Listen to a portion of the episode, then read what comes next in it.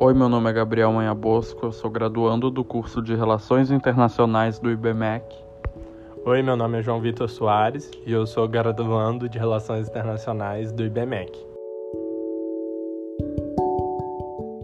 E no episódio piloto do nosso podcast Do Brasil para o Mundo, iremos abordar o processo de internacionalização da empresa Alpargatas, mais especificamente conhecida como a marca Havaianas.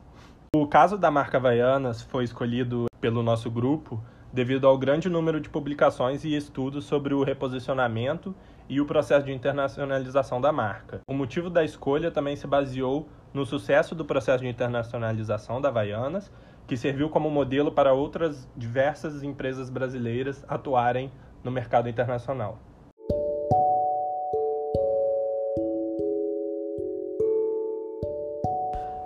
A marca Havaianas foi lançada em 1962 e ela conseguiu um lugar de destaque por ser uma sandália simples e inovadora, além de ser a primeira sandália brasileira, o que facilitou o posicionamento dela na mente do consumidor. E por ser a primeira a chegar, ela acabou adquirindo um status de pioneirismo. Em 88, a empresa teve uma grande queda nas vendas e não conseguiu manter seu posicionamento. Vale ressaltar que a Havaianas passou 32 anos sem modificar o seu produto, fazendo com que os consumidores passassem a vincular a sandália com artigo para pessoas mais velhas e com menor classe econômica, o que deu abertura para concorrentes como Raider e Panema, ambas marcas da Grendene, e não conseguiu transmitir aos consumidores suas vantagens em relação ao seu concorrente.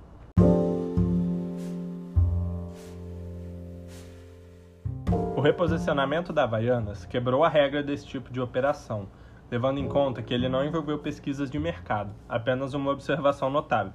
Muitos jovens utilizavam as Havaianas de um modo nem um pouco convencional, virada para baixo ou ao contrário, pois achavam que somente os mais velhos usavam as Havaianas do modo convencional.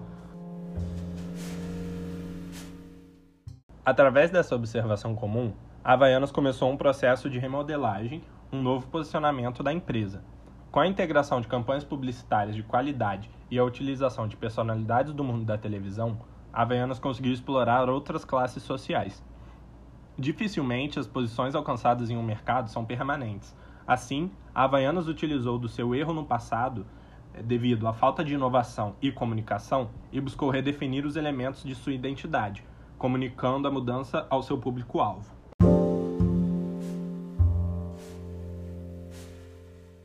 Como pontapé inicial para o seu reposicionamento, a Havaianas lançou uma nova linha, Havaianas Top, que eram chinelos monocromáticos e com cores vibrantes, e buscou personalidades da TV relevantes na época, como Malu Mader, Bebeto, Hortência e Luana Piovani, que tinham boa reputação e visibilidade para suas propagandas.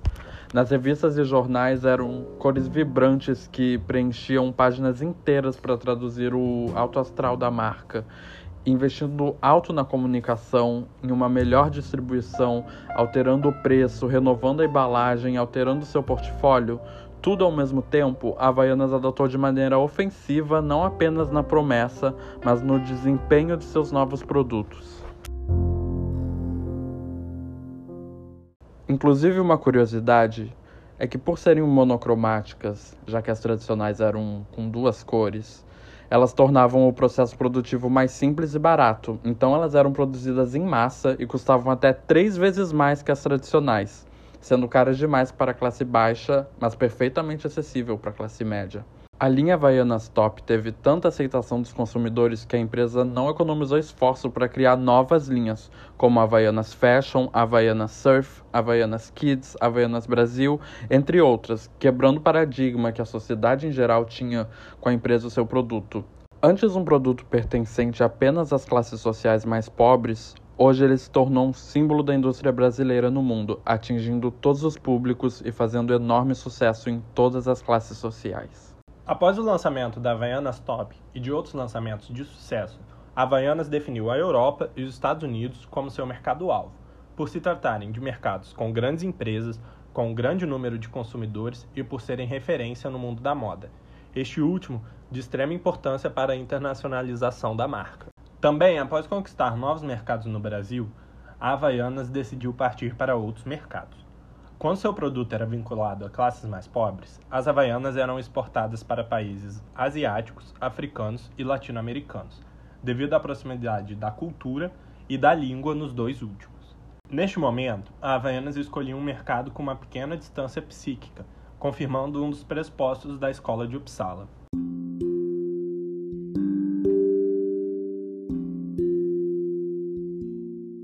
Com o reposicionamento da marca, a Havaianas adotou como seu target a Europa e os Estados Unidos.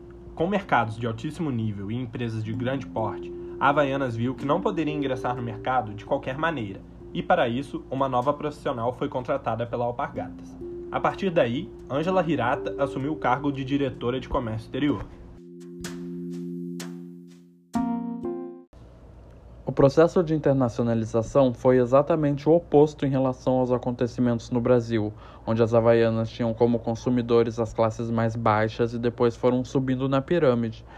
No mercado internacional, principalmente o europeu e o americano, a marca já entrou com posicionamento superior, de qualidade e status. O público-alvo escolhido foi o que eles chamam de high-end, ou o topo da pirâmide.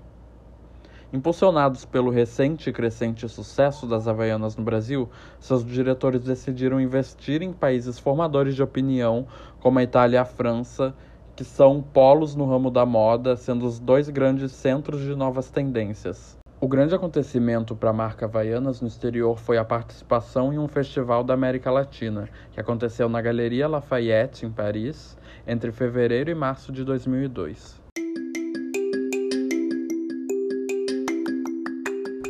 Sucesso alcançado no evento em Paris foi além do esperado. Os participantes do festival ficaram extasiados com a beleza e a possibilidade de personalização dos modelos.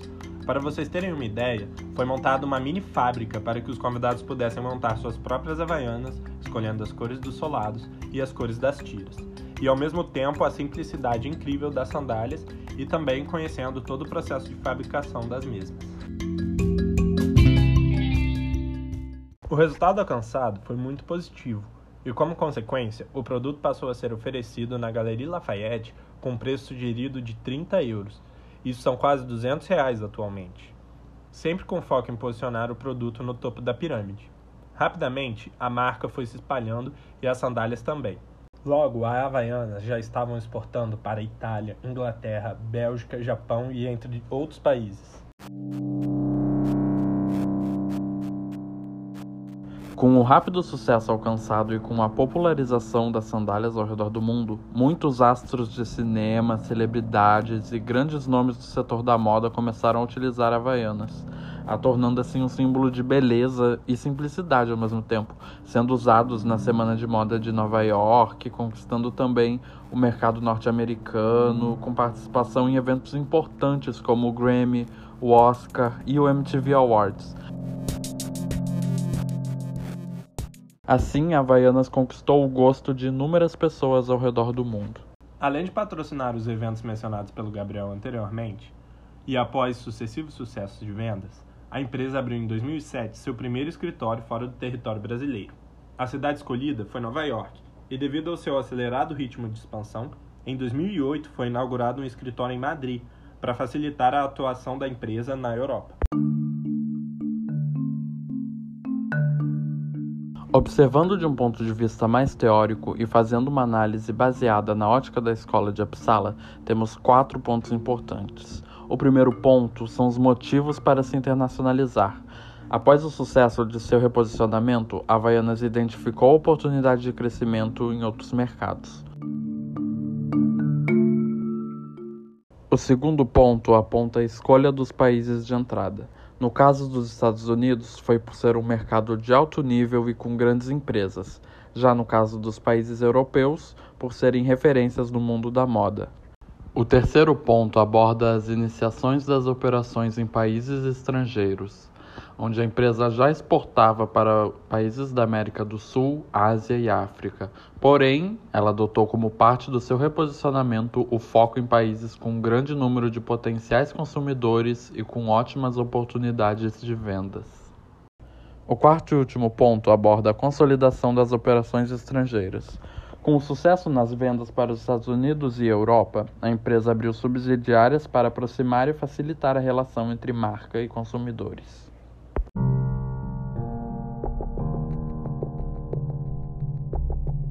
E agora, adentrando nas considerações finais do nosso podcast, podemos ressaltar que, após a estagnação nas vendas e a perda de mercado, a Alpargatas entrou em processo de reposicionamento da marca Havaianas. Essa mudança ocorreu de maneira simultânea na comunicação, na embalagem e no produto, e com grande sucesso no reposicionamento, a empresa entrou em processo de internacionalização, identificando como seu target os Estados Unidos e os países da Europa. Havaianas iniciou sua entrada nesse país de maneira tímida, porém muito ofensiva, vislumbrando consumidores de classes mais favorecidas e voltada para produtos de alto nível.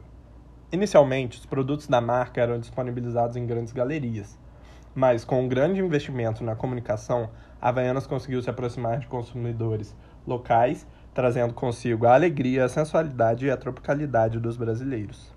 Havaianas diminuiu a distância psíquica entre a cultura organizacional e a cultura local dos países.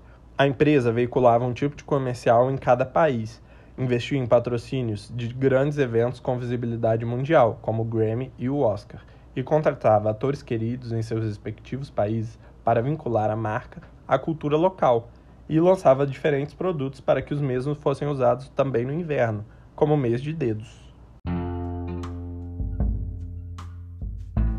Assim, Havaianas virou sinônimo de simplicidade, conforto e status em todos os países onde é comercializada. Aumentou seu portfólio de produtos para agradar todas as idades, sexos e classes sociais. Atualmente, seus produtos são comercializados em lojas de shopping, em quiosques, em estações de trem, em grandes galerias e lojas de rua, além de terem PDVs em mercados, farmácias e postos de conveniência. Seus produtos variam entre uma simples sandália azul e branca, que foi o primeiro produto lançado, a sandálias com desenhos licenciados da Disney ou até mesmo cobertos com cristais Swarovski. Definitivamente, seu slogan Todo mundo usa pode ser confirmado pelos consumidores em todas as partes do mundo. Este foi o podcast do Brasil para o Mundo, um podcast sobre a internacionalização de empresas brasileiras.